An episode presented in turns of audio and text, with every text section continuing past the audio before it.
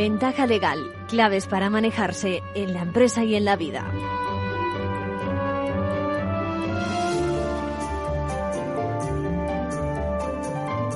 Muy buenas, nueva edición de Ventaja Legal. Hoy me preguntaba la oyente a quien luego respondemos, a Nuria, me decía el porqué del nombre Ventaja Legal y le he dejado pendiente de la respuesta que viene ahora. ¿no? Cuando empecé en esta profesión, en los cursos, en las clases, bueno, pues siempre he pretendido buscar esa parte positiva de nuestro sistema legal. Otros han venido con malas noticias, problemas, solo problemas, y yo decidí darle la vuelta precisamente. ¿Por qué no buscar esa parte positiva de todo esto? Y en especial, ¿por qué no aprovechar los cauces legales para solucionar las cosas? Miren, seguro que hay un enfoque que para cada solución ¿eh? y hay que buscarlo, repito, en positivo. eso le llamamos la ventaja legal y de aquella postura hoy han pasado más de 30 años y aquí seguimos con la de hoy que va a contestar a, Nuria precisamente por la preocupación, por el trato que la justicia le va a proporcionar a su hijo mientras esté en trámites de divorcio, que también contará con nuestros amigos de la abogacía y sus novedades, que se preguntará con un oyente por las relaciones del medio ambiente con lo que nos ocurre y el derecho y que la sección de manual de crisis tiene preguntas en riguroso directo sobre la imposibilidad de acceso a algunos seguros de quiénes, a quienes aquellos que sufren o han sufrido enfermedades eh, graves o crónicas. Y ahora sí, damos paso a las noticias de la abogacía con Luis y Lucía.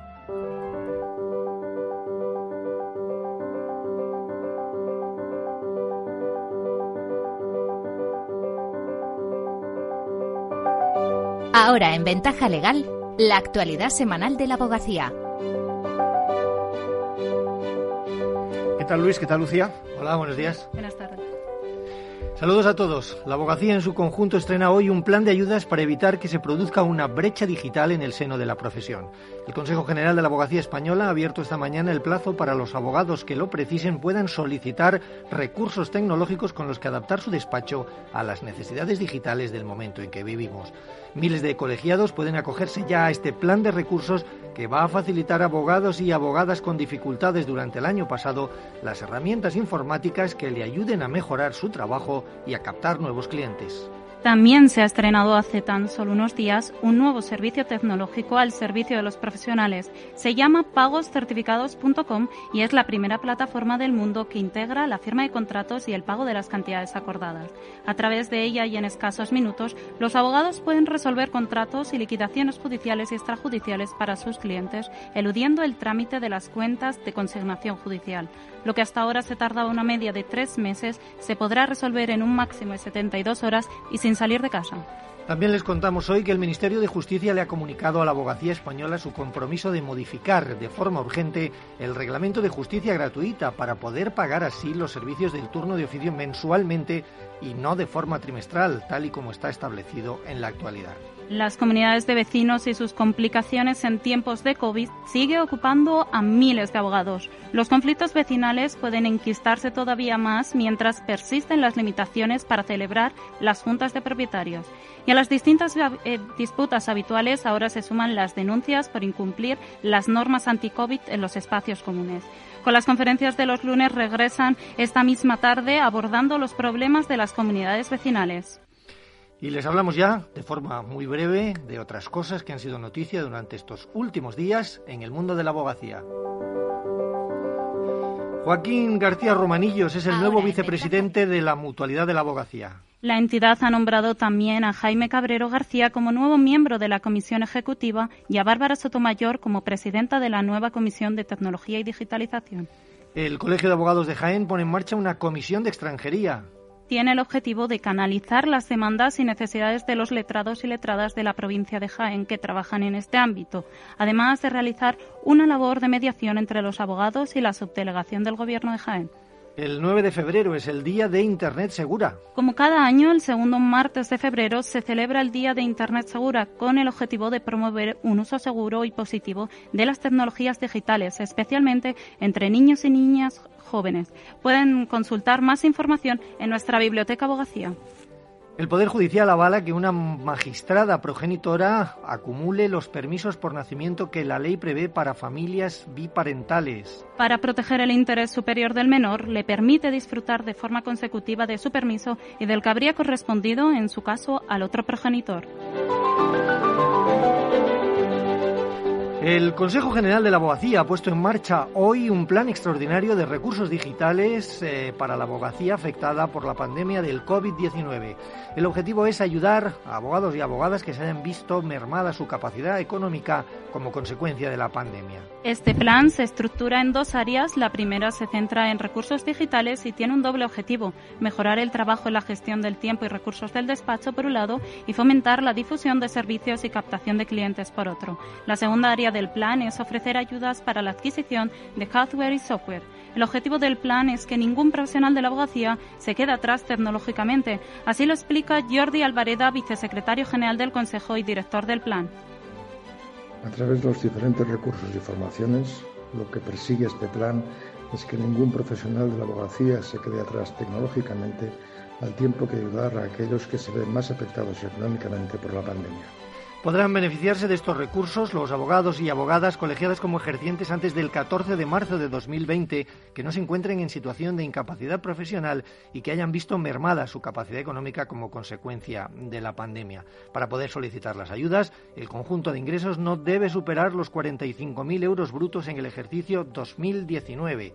Las solicitudes podrán presentarse hasta el 12 de marzo a través del formulario habilitado en www.abogacía.es barra plan de recursos. El Consejo General de la Abogacía, junto a CaixaBank y CTI Soluciones, ha lanzado pagoscertificados.com, la primera plataforma mundial de contratación digital y pagos online. Esta plataforma permite a los abogados cerrar acuerdos y efectuar pagos judiciales y extrajudiciales asociados a dichos contratos en menos de 72 horas con plena garantía jurídica. El servicio, que se presentó en rueda de prensa el pasado 3 de febrero, aporta inmediatez y seguridad a la hora de alcanzar y formalizar estos acuerdos.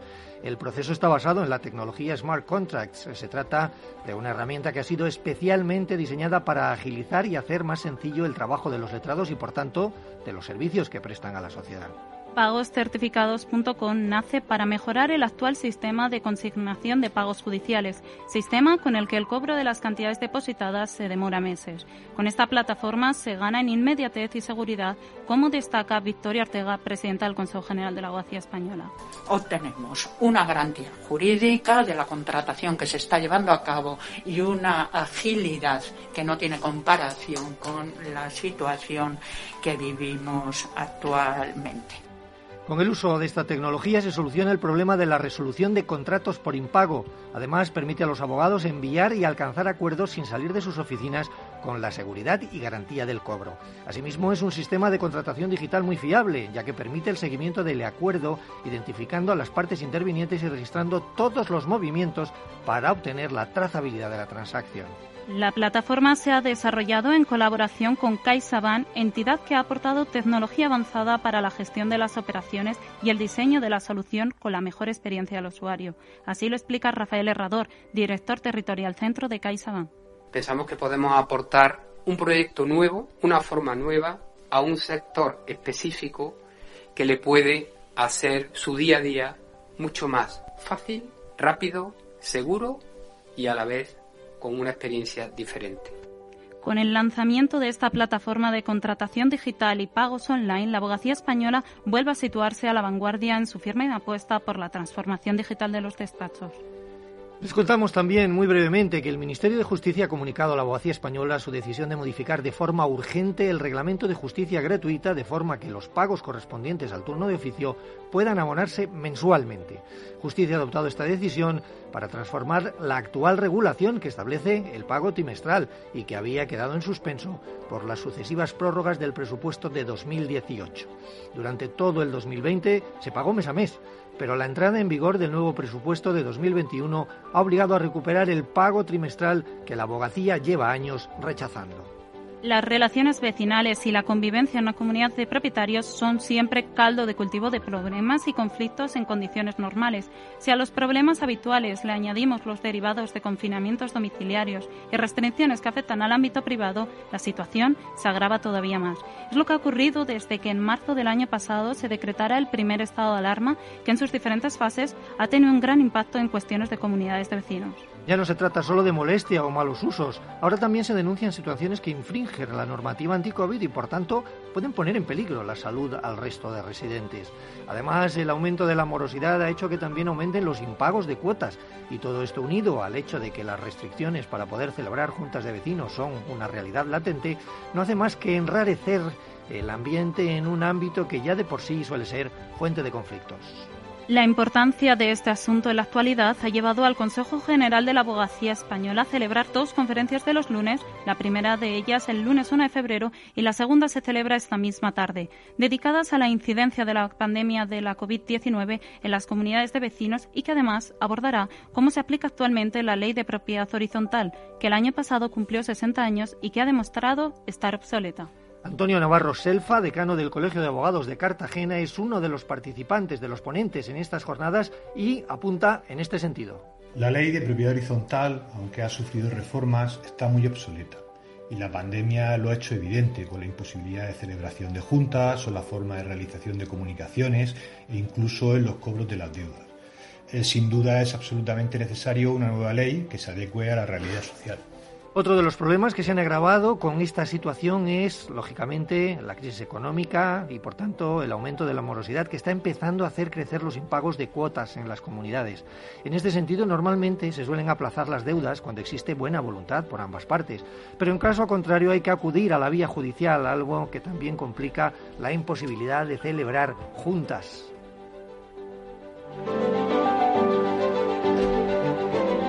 Y terminamos con el abogado de la semana. ¿Quién es esta semana, Lucía, y por qué?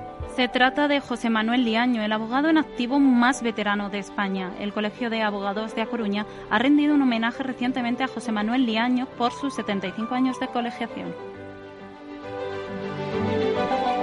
A los 99 años espero todavía poder seguir trabajando como abogado Liaño tiene en su currículum haber sido el abogado de la causa más larga de España con una duración de 50 años. En sus décadas de colegiación ha visto cómo se pasaba de utilizar los tomos de Aranzadi a la llegada de las bases de datos jurisprudenciales y legislativas.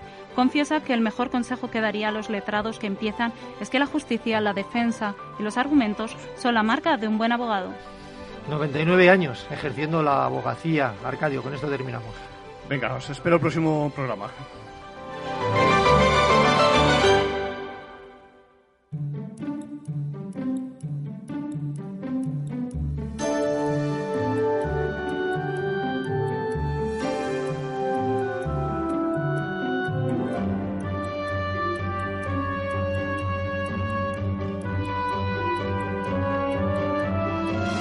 Por último, un consejo a título personal de nuestro abogado Arcadio García Montoro.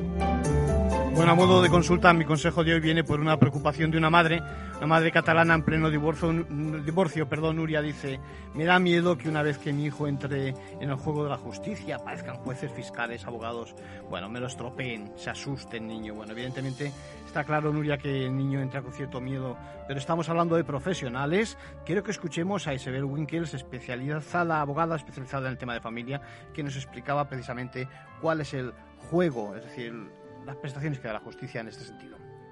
Mira, los puntos de encuentro son una figura que se crea que, muchas veces, o sea, lo que hace para mí es, eh, en principio, facilitarle la vida a los niños. Porque cuando a veces en las entregas o recogidas del padre en casa de la madre o viceversa, pues no me has dado la maleta, pues me has dicho esos encuentros que lo que generan esa misma tensión a los pobres críos de la que estábamos hablando, cuando son casos de esas de tan tan alta conflictividad que lo que hacen es, a veces impiden incluso esas entregas con, normalidad, pues por parte del juzgado se acuerda que esa entrega se haga en un punto de encuentro. Hay dos maneras de desarrollar las visitas. El punto de encuentro sirva exclusivamente para que llegue el padre, deje al niño, el padre se va, a continuación llega la madre, recoge al niño, se lo lleva y hace su visita. Y la recogida exactamente lo mismo, hacerlo como si fuera a través de terceras personas, pero un punto de encuentro. Ahí hay profesionales que levantan un acta, el padre llega puntual, recoge, papá, papá. La madre llega, pues tal, y, lo recoge. El niño llega, se le ve contento, se le ve triste, pues como un recurso muy expuesto, exactamente porque es de entrega recogida. Y luego hay una segunda modalidad de intervención que es cuando la conflictividad es alta y los niños están muy afectados o cuando hay problemas de violencia de género, por ejemplo, situación que también está abordada en esta guía, las visitas, las visitas se desarrollan dentro del punto de encuentro, dentro, o sea, no hay opción de sacar al niño fuera, sino que se desarrollan durante una hora o dos horas en el punto de encuentro, a veces con supervisión, o sea, que no se les deja solos, hay siempre un profesional supervisando para evitar que al niño se le hagan preguntas que no se deberían hacer o se le trasladen comentarios desagradables sobre el otro eh, progenitor, en fin, para evitar este tipo de situaciones y están observados o simplemente pues se les deja eh, a su libre albedrío, pues muchas veces el padre o la madre pues llevan pues la merienda, llevan juguetes, llevan fotos, les llevan regalitos y se desarrolla la visita dentro de ese punto de encuentro. Entonces, es una manera limitativa de mantener esa comunicación. Es muy duro. Es duro. Pero Tener que llegar a ese punto es duro, en efecto. Muy duro, muy duro, muy duro. Yo no me lo podría ni imaginar, pero, pero a veces en situaciones por X, por denuncias o por lo que sea, es la única vía que tiene un progenitor. Es un mal menor. es, un, menor. Sí. Y, y, el coordinador, como has dicho, figura clave. Allá donde la El coordinador parental. Ah, para mí, es, para mí es, es una figura esencial que está empezando a desarrollarse aquí. Por vía jurisprudencia hay varios proyectos pilotos en algunas comunidades autónomas, en Cataluña, en Madrid, hay un par de juzgados, en Baleares. Regulado y legislado solo está hasta la fecha en Navarra, la regulación del coordinador parental, y en resumen, es una figura que no entra durante la tramitación del procedimiento de divorcio, entra después, cuando la ejecución de las medidas adoptadas en esa sentencia de divorcio son de elevada conflictividad por parte de los padres. Es decir, uno dice A, el otro dice B, me llevo al niño, no me has dado la ropa, me lo quiero llevar a no sé dónde, pues no te lo permito, y los niños pobres en medio. ¿Y el coordinador qué hace? Cuando además hay esas faltas de respeto entre ellos, establece, es como una figura intermedia entre los dos padres. Algo así como un mediador. No, tampoco, porque tiene alguna facultad más que el mediador está ahí entra dentro de lo que es la capacidad de cada coordinador. Hay, por ejemplo, varios coordinadores en Madrid, hay una coordinadora que a mí me encanta, Marilén Villalonga, por ejemplo, Marilén lo que hace es crear un chat, un chat entre el padre, la madre y ella. Y les prohíbe ninguna comunicación que no sea a través de ella. Y ella entonces ve, oye, llego cinco minutos tarde, o por favor, méteme el uniforme, o el niño ha venido sucio, o el, en fin, con eso ya evitas, evidentemente, de una tercera persona que esas expresiones muchas veces deleznables que se intercambian padres entre ellos ya las van a omitir, porque hay alguien que está vigilando. Y alguien que tiene la capacidad y la obligación de informar de manera regular al juez cómo se van desarrollando esas visitas. Esa persona no tiene capacidad de decidir, no puede suplir al juez, evidentemente, cualquier capacidad de patria potestad, la que sea, la tiene que decidir al juez, pero muchas veces por situaciones de urgencia, cosas menores, pues sí, tiene la capacidad de decidir. O sea, el niño está con el padre y mm, fallece eh, el abuelo materno. Oye, mm, voy, vamos al entierro, vamos todos, pues me llevo al niño. Pues no, pues en ese caso el condenador dice, pues mira, sí, ha muerto su abuelo y el niño va a darle un beso a su abuela. Cosas de esas, que luego tienen que ir al juzgado y tienen que tener refrendo judicial. Ya hay alguien que vigila que esas comunicaciones entre los padres se desarrollan como se tienen que desarrollar. Dentro de la normalidad. Con respeto. Es que muchas veces no se pide otra cosa que respeto. Y, es una figura de éxito. Tiene sus detractores, como tiene todo. Yo es una figura que conocí en Alemania hace algunos años y conocí de hecho a un coordinador parental español que ejerce allí. Estuve además con él, estuve con él en varios juzgados, viéndole actuar y yo me quedé fascinada con la, con la figura. Y de hecho pues aquí hemos lo hemos introducido en varios eh, en CEMIN que tú has venido alguna vez a, a radiar en congresos de CEMIN ha venido este coordinador parental alemán etcétera para explicar cómo es su figura. Y, y, y para mí es para mí es un correctivo hay casos en los que ni siquiera por esa vía se consigue reconducir esa relación. Luego un padre, además normalmente son padres, ambos padres y madres, muy acostumbrados a manipular sus situaciones. Intentan manipular al coordinador, al coordinador tiene que tener callo, tiene que tener callo, o sea, no puede ser un psicólogo, un abogado formado, recién licenciado, tiene que tener mucha experiencia y tiene que saber cómo manejar y no dejarse manipular y mantener una línea, etcétera. Pero hay muchos casos de éxito que al cabo de a lo mejor un año ah, se han conseguido reconducir esas relaciones y que esos padres, bueno, pues han, han, aprendido a comunicarse entre ellos y a llevar esas relaciones. Entonces, todo, evidentemente, como todo, los profesionales tienen que estar perfectamente bien formados, tienen que ser profesionales con experiencia ya acreditada, o sea, no me licencio y me hago coordinador, eso no es viable, no, es viable pues porque literalmente, o sea, la juventud es maravillosa para no cosas. No, claro que no es así, o sea, tienen que tener, tienen que tener mucha experiencia y, y, bueno, pero es una figura para mí fascinante. Y en Alemania, por ejemplo, existe otra figura que aquí no está y esta guía no la contempla. Y yo creo que llegará, fíjate, yo creo que llegará, que es la figura del defensor del menor, que la hacen esos mismos eh, profesionales con la misma formación que el coordinador parental. Y en el procedimiento, en lugar del equipo técnico que haga un poco una evaluación general, el defensor del menor es nombrado por el juez, acude a la familia, habla con el niño y el niño le cuenta porque el niño sabe que es su abogado ya habla con los padres, con los abuelos, con los vecinos, con los colegios, con el profesor de tal o con el de cual o con el de natación. Y luego le cuenta al juez, hace la foto fija y se la manda al juez para que el juez la tenga en juicio. Y me parece una figura muy útil y también creo que llegará.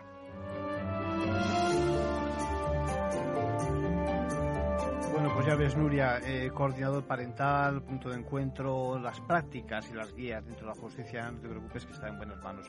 Bueno, y tenemos una pregunta de un estudiante de GSE, es un valiente que vuelve a sus estudios en Bruselas y la verdad es que tras una hora de intentar adquirir un billete por internet se siente ya aburrido, fastidiado. Bueno, lo dice con otras palabras más fuertes. Bueno, yo creo que conocen todos el efecto de que poco a poco cuando vas contratando el billete, que si tasas, que si gastos de equipaje, de mano, todo tipo de gastos, gastos de gestión, a veces de combustible, se van sumando incluso, eh, en este caso, se añadía algo relacionado con el COVID, la prueba, etcétera, etcétera. Bueno, eh, nos pregunta eh, cómo, cómo salir de esa situación, si eso es legal, y comparte el enfado. Yo creo que hay que contestarle a AGS que la teoría es tajante. Es decir, el Tribunal de Justicia de la Unión Europea dijo hace ya un lustro, hace cinco años, que este tipo de prácticas donde no nos proporcionan información suficiente no se pueden permitir y por lo tanto estamos ante viejas reivindicaciones que ya como consumidores están superadas y te animo a que hagas la correspondiente denuncia y a que pongas en manos de, pues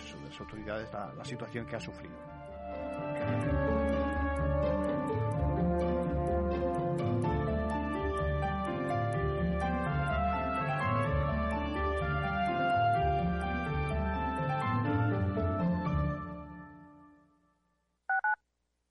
Capital Radio Madrid 105.7.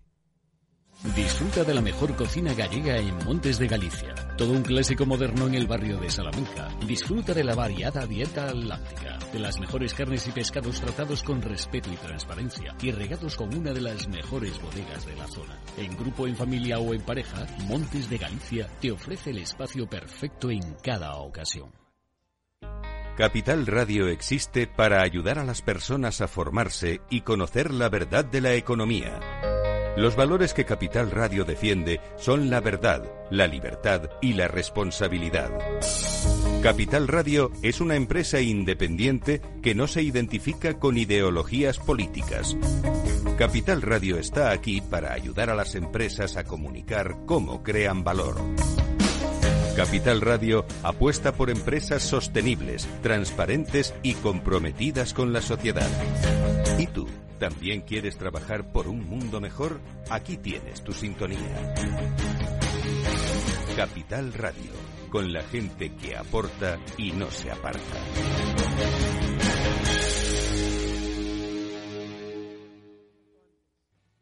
En el restaurante Gaztelubides somos rigurosos con la selección del producto para crear recetas imaginativas que acompañamos de una bodega generosa y brillante y de nuestra magnífica terraza durante todo el año.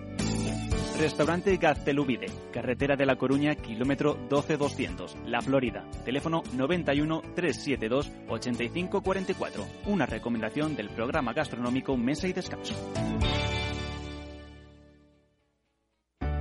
Conecta Ingeniería es el programa que acerca la ingeniería a la sociedad. Todos los miércoles de 10 a 11 de la mañana en Capital Radio con Alberto Pérez. Conéctate.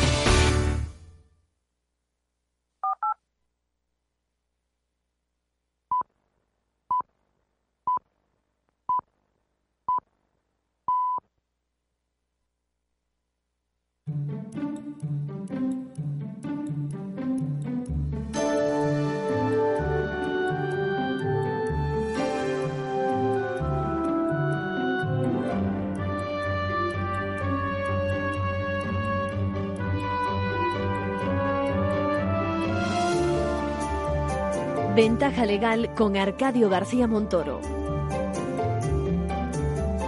Bueno, y Marcos, Marcos nos llamaba, se interesaba por las relaciones del derecho con el medio ambiente. Quiere hacer carrera por esa vía, ya sea bien por el fenómeno Filomena como por el COVID o, lo siguiente que venga. Me parece bien, Marcos, que dediquemos más tiempo a estos temas, sostenibilidad, la repercusión medioambiental y tomo nota. Mientras tanto, corroborando esa orientación ¿eh?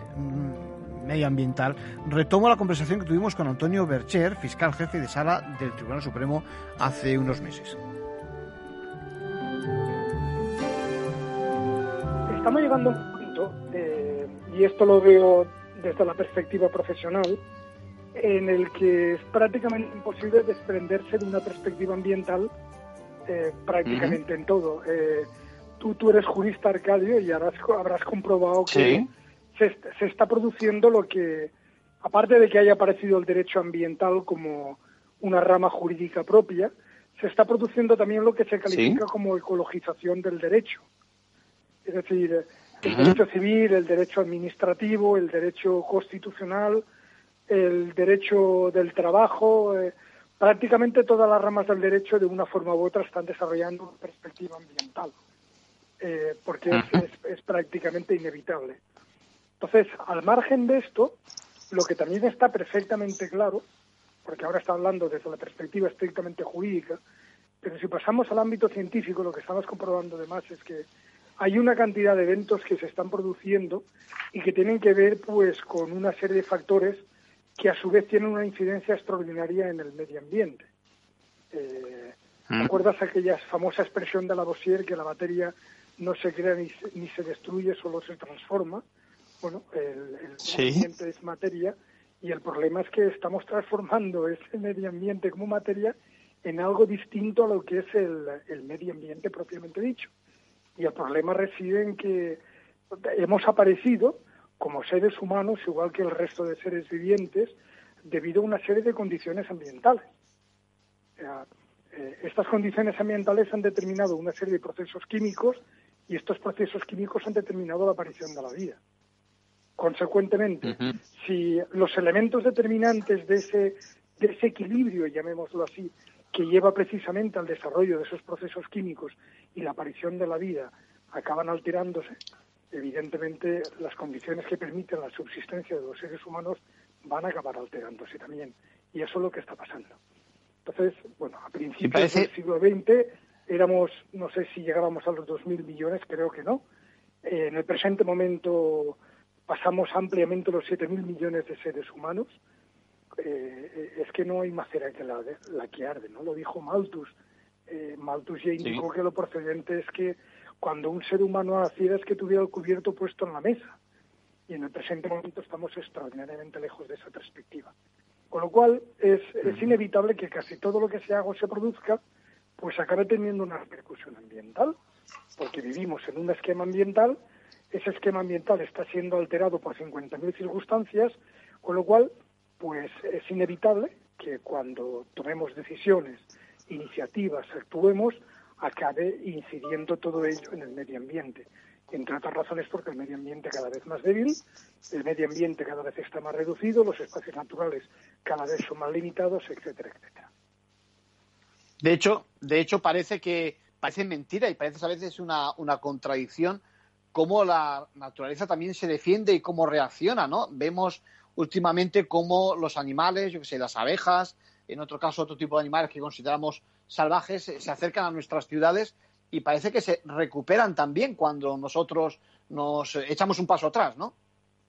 Bueno, eh, suena fuerte decir lo que voy a decir, pero somos una especie claramente depredadora. Sí, señor. Entonces, entonces cuando como especie depredadora nos hemos retrotraído a determinados contextos territoriales reducidos, llámese piso, llámese casa o llámese edificio, pues los, seres vivientes que de alguna forma están luchando para defenderse contra ese depredador, al desaparecer el depredador, pues vuelven a su espacio inicial. La entrevista, escuchar, es compartir conocimiento.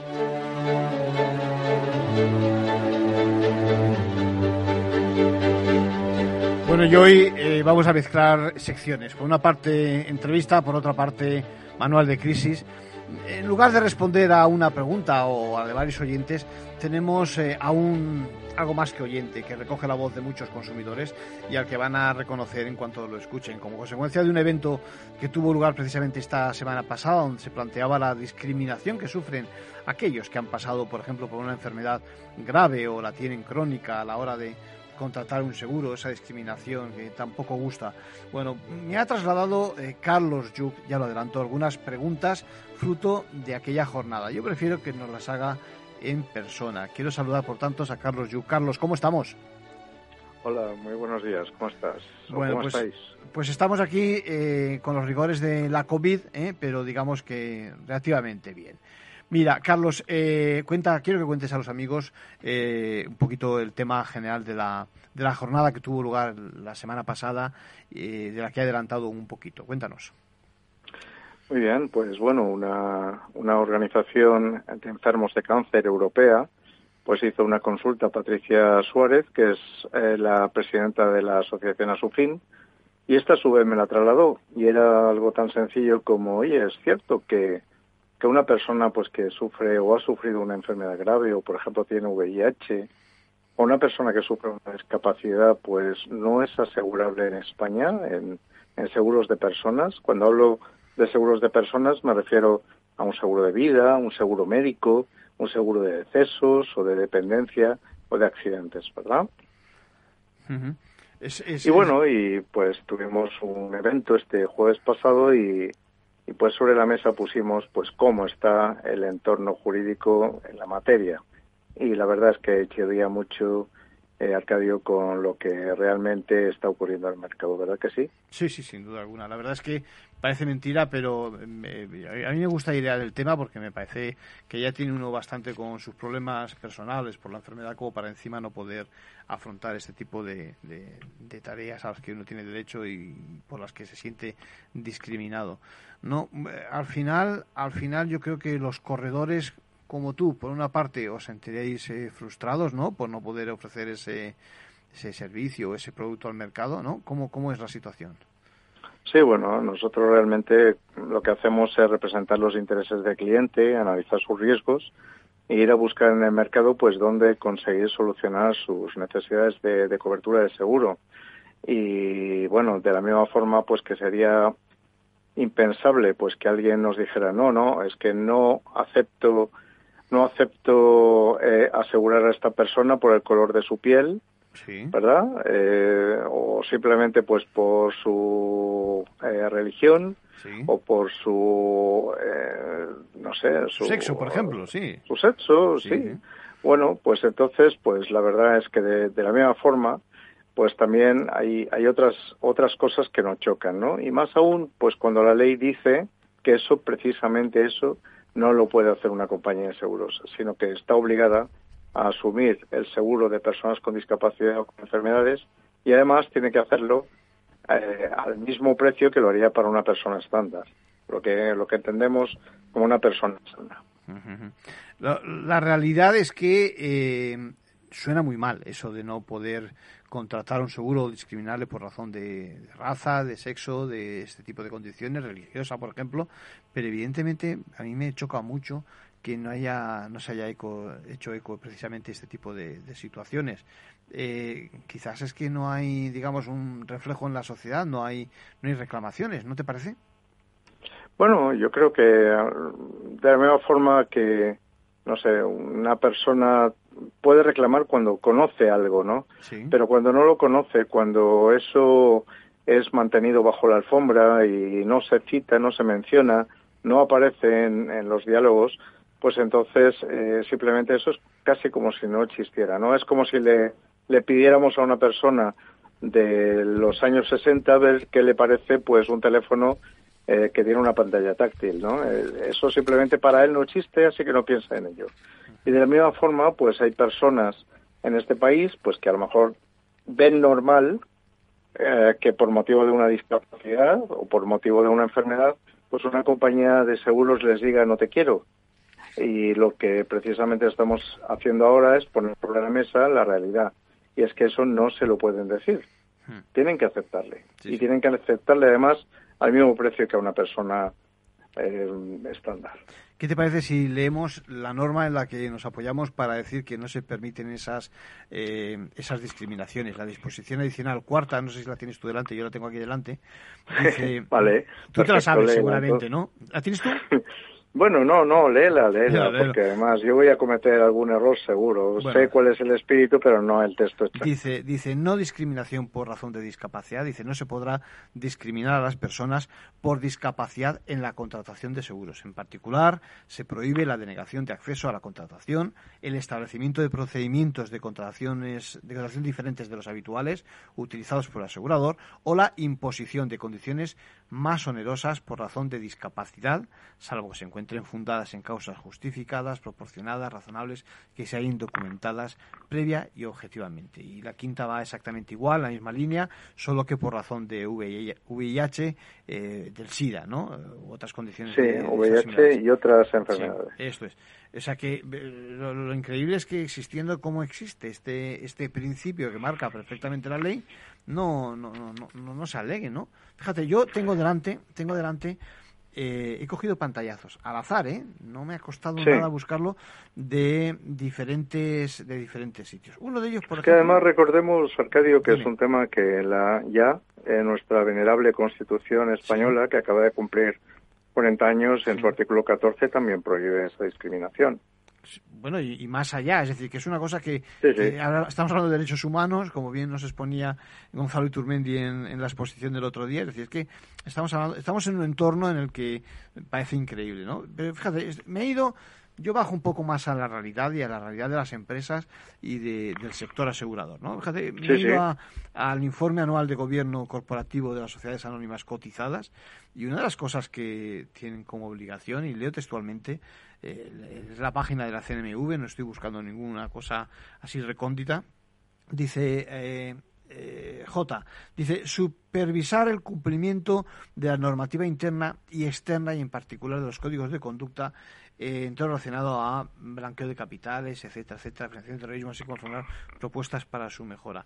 Pero es que si nos vamos directamente a, otras fórmulas, a las propias, a las propias, eh, digamos, eh, aseguradoras, estoy leyendo, por ejemplo, un pantallazo de una de ellas. Dice, fomentamos una cultura diversa e inclusiva, sin barreras generacionales ¿eh? en una sociedad en la que las personas son lo más importante. Y son lo más importante, fíjate, en lo, en lo laboral, eh, en, buscando un procedimiento de integración, eh, buscando que no se produzca, pues eso, disrupciones en el sentido de que no obtengan acceso a la plantilla gente con algún tipo de capacidad.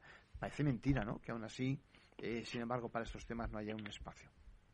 Sí, porque, por decirlo de alguna forma, el ámbito laboral es un ámbito en el que el, trabajador es muy consciente de sus derechos y además de eso, eh, no vamos a negarlo, los programas de inclusión eh, lo que hacen es que favorecen la imagen, la responsabilidad social empresarial, eso que, que a veces cae en el greenwashing, en el, en el lavado de imagen ¿no? De, de, de, un sector que además forma parte del sector financiero.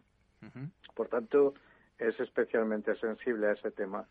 Pero luego está la política de contratación y al igual que los bancos luego en oficina pues hacen lo que les da la gana y, muy a pesar, digamos, de, lo que sería su imagen en los libritos, en los manuales de las memorias de RSE y tal, pues eh, las aseguradoras todavía tienen pendiente de, aplicar este tema. Es en este momento es vamos complicadísimo salvo algunos colectivos que tienen algo y no demasiado eh, profundo, ¿no? no demasiado, digamos, serio en, relación a las necesidades de, las personas que forman parte de estos colectivos, pues eh, es, es, anecdótico encontrar alguna solución en España. Ya. Fíjate, fíjate eh, Carlos, que en estos momentos que parece que está de moda lo del compliance, que porque decirlo compliance queda muy bien en inglés, queda muy muy chulo, en español, en cristiano, vamos a decirlo así, eh, cumplimiento normativo. Y muchos, eh, bueno, pues eso, se, enarbolan la bandera del cumplimiento normativo. Eh, voy a leer un texto, también un pantallazo, estoy cogiendo sobre la marcha de una compañía, no vamos a decir cuál, la aseguradora, dice tal, adopta una política de tolerancia cero hacia la comisión de delitos, bajo cualquiera de sus formas. Y, se está, bueno, totalmente comprometida eh, a cumplir con todas las leyes y las regulaciones también contra la corrupción, el soborno, etcétera, etcétera. Es decir, claro, eh, tolerancia cero, pero en definitiva, y cumplimiento de la ley, pero repito, con respecto a estos temas parece que, que se olvidan, ¿no? Sí, bueno, yo a veces pienso que en las compañías de seguros, como en cualquier empresa, pues a veces el conocimiento se transmite de padres a hijos, por decirlo de alguna manera, no, no así, pero sí el departamento pues va formando al, al personal pues un poco de acuerdo con un cierto manual. Y a veces esos manuales incluyen sesgos o incluyen simplemente aquello que molesta, pues se deja fuera de. Hasta que llega un punto en el que esa realidad eh, que se vive dentro de la empresa, pues a veces presenta puntos de falta de conexión pues con, con otros, ¿no? Y en este caso, la ley de contrato de seguro es una ley ya antigua del 1980, pero las disposiciones adicionales de las que hablamos, una es de 2011, sí. es decir, ha habido prácticamente 10 años para implantarla, y la otra es del 2018, la disposición adicional quinta. Por tanto, también, también debería haber eh, calado, llegado esa noticia, pues a los departamentos jurídicos, a los departamentos comerciales y técnicos.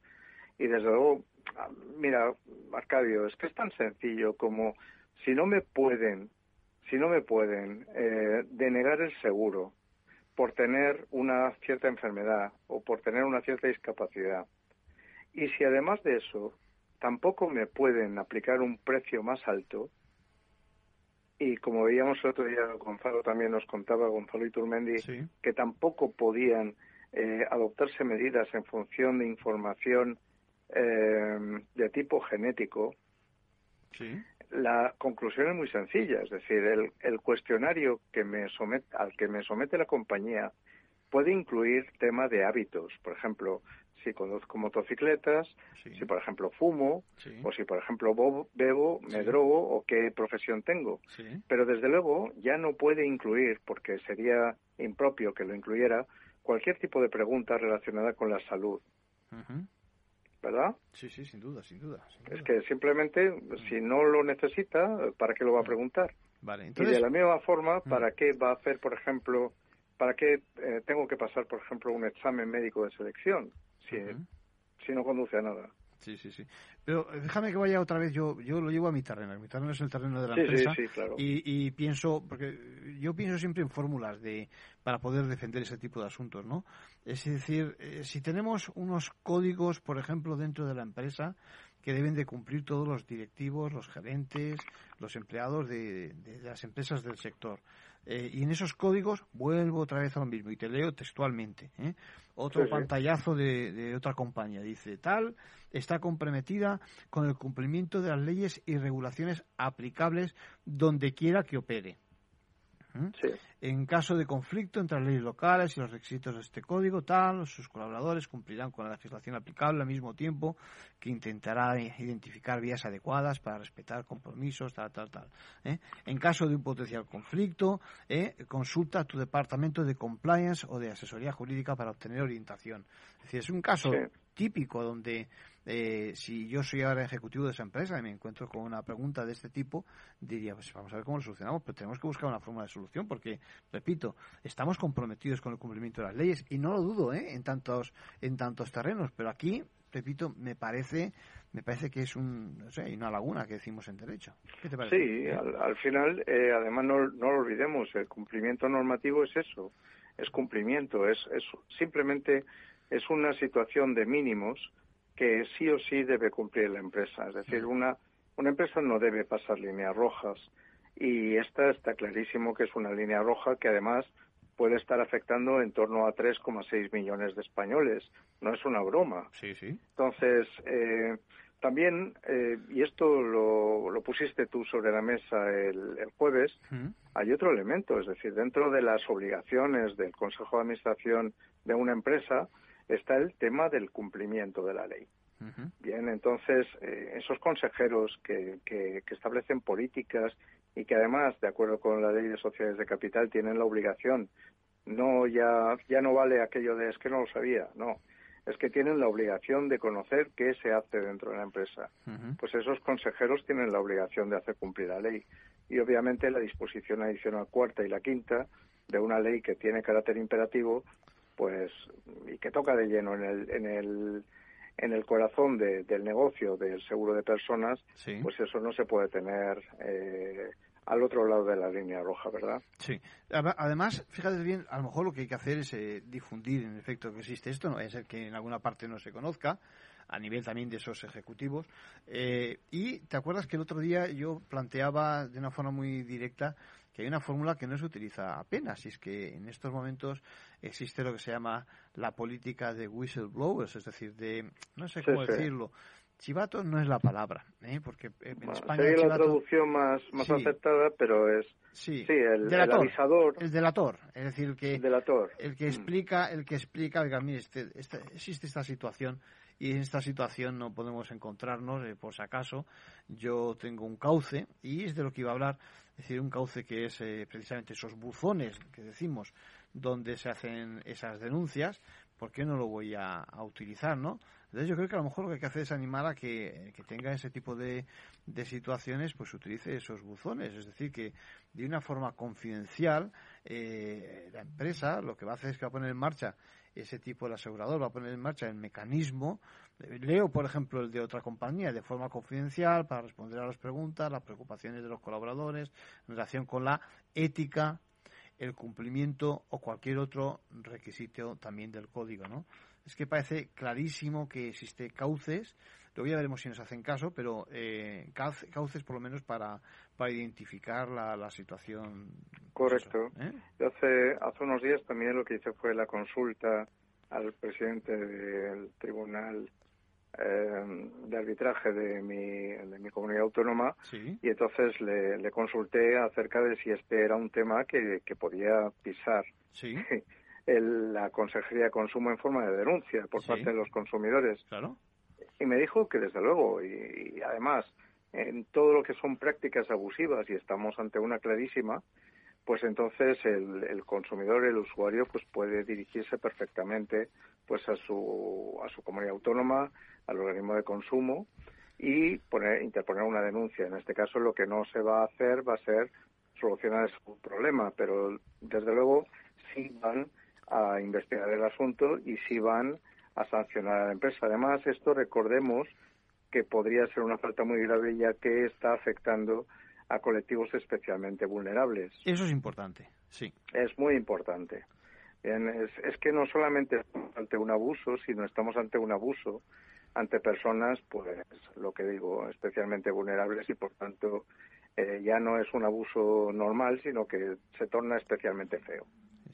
Merece, todo abuso merece un reproche, pero evidentemente este, cuando estamos hablando de un colectivo en especiales circunstancias, eh, si me apuras más. Y además recuerda que últimamente tenemos mucha normativa donde, por lo menos a nivel de declaración, a nivel de, principios, se centra en el tema de la vulnerabilidad, ¿no? Entonces, eh, yo creo que es un tema en el que tendríamos que, que abundar un poco más, ¿no? Así es. Eh, además, se da otra circunstancia y es que tenemos en este momento el COVID y el COVID va a dejar una legión, no, no sé todavía cuál va a ser el, el total, no, pero un montón de gente que va a tener secuelas procedentes del COVID.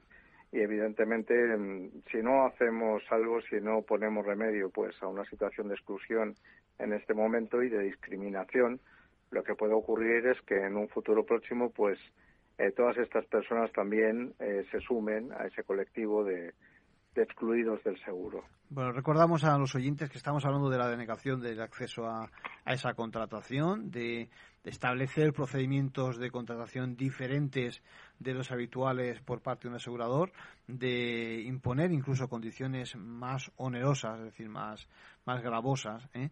por, por tener algún tipo de enfermedad. De todas formas, déjame que, y estamos, como que dice, acabando, yo creo que la ley también, esas eh, disposiciones adicionales cuarta y quinta, también permiten hacer un poco correctivos eh, económicos cuando dice, salvo que se encuentren fundadas en causas justificadas, proporcionadas y razonables. Y ahí quiero que, tenemos apenas un minuto, quiero que me recuerdes esa fórmula de la mutualización de la que has hablado en algunos momentos. Sí, la mutualización de seguros al final lo que pretende es repartir un riesgo eh, que podría suponer una situación muy muy agravante para ciertas personas o ciertos riesgos y eh, repartirlo entre una masa muy grande de, de asegurados. De tal forma pues que ese riesgo excesivo ese pico de riesgo que tienen algunas personas pues se diluye gracias a, a esa dispersión no y esta es eh, esto está en la raíz del seguro, es algo que el seguro sabe hacer muy bien. Y bueno, hemos visto en estos días como, por ejemplo, la, los habitantes de Granada pues han tenido cobertura de, de consorcio, ¿verdad? De, A través del consorcio, pues de los daños que causaron los terremotos. Y eso es gracias a que eh, todos los españoles, vivamos donde vivamos, estamos pagando dentro de nuestra prima de consorcio pues la cobertura de terremotos, aunque nuestro riesgo de, de, sismo sea muy pequeño, ¿no? Y eso hace que para los lorquinos o para los granadinos, por ejemplo, pues esa cobertura sea extraordinariamente barata, tan tan barata como para cualquier español. Bien, y lo lógico sería, pues en estos casos, pues que se recurriera a esa técnica de la motorización. Sí, sí, hablamos de reparto de riesgos y por lo tanto de que entre todos de alguna forma aportemos nuestro granito de arena, a, precisamente a, solucionar eh, este tema. Bueno, pues a ver si nos oyen las compañías aseguradoras, a ver si también, yo creo que nos tienen que oír, ¿no? Y a ver si también... Sí, ¿eh? hay, hay un elemento importante y es que hemos hablado de que hay 3,6 millones aproximadamente de personas ahí. que probablemente estén esperando una oportunidad para asegurarse. Sí, el tema del COVID que decías, ¿eh? el tema del COVID no hay que perderlo de vista, que el COVID persistente, etcétera, puede ser una cronificación. Carlos, te dejamos que, se nos acaba el tiempo. Carlos. Puede ser también una oportunidad de negocio. Un abrazo, muchas gracias por escucharte, como siempre, tan interesante lo que planteas. Muchas gracias. Feliz día.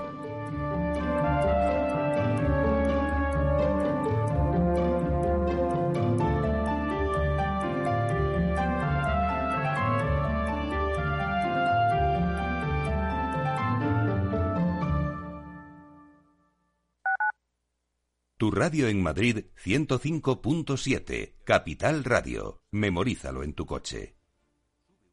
Gráficas Naciones. Más de 50 años de experiencia en el sector de las artes gráficas. Apostamos por la última tecnología tanto en impresión offset como en digital y gran formato. Realizamos todo tipo de impresión. Tarjetas de visita, folletos, libros, vinilos, decoración y montaje de stands. Más información en el 91 629 2145 o en gráficasnaciones.es. en forma de U, como una V, W, una L, signo de Nike. Sopa de letras. ¿Cómo será la recuperación tras la pandemia? ¿Qué escenario dibujan los principales expertos de la economía española? La evolución global de la curva de la propagación de la pandemia es preocupante. Es preocupante. Los posibles escenarios económicos en Capital Radio. Inversión Inmobiliaria acompaña al mercado inmobiliario en este nuevo ciclo. Todos los jueves de 10.30 a 13 horas, el inversor encontrará las claves para realizar su mejor inversión. La mañana de los jueves en Capital Radio tomamos el pulso al sector inmobiliario. Noticias, análisis de mercado y debates donde los protagonistas del sector podrán contar en primera persona los retos a los que se enfrenta el ladrillo. Inversión Inmobiliaria pone la voz al sector inmobiliario. Aquí en Capital Radio. Esto te estás perdiendo si no escuchas a Luis Vicente Muñoz en Capital, La Bolsa y la Vida. Lo malo que tiene tal vez la bolsa, que es un mercado precioso, es que es muy objetivo y muy cruel. No te confundas. Capital, La Bolsa y la Vida con Luis Vicente Muñoz, el original. Capital Radio. Siente la economía.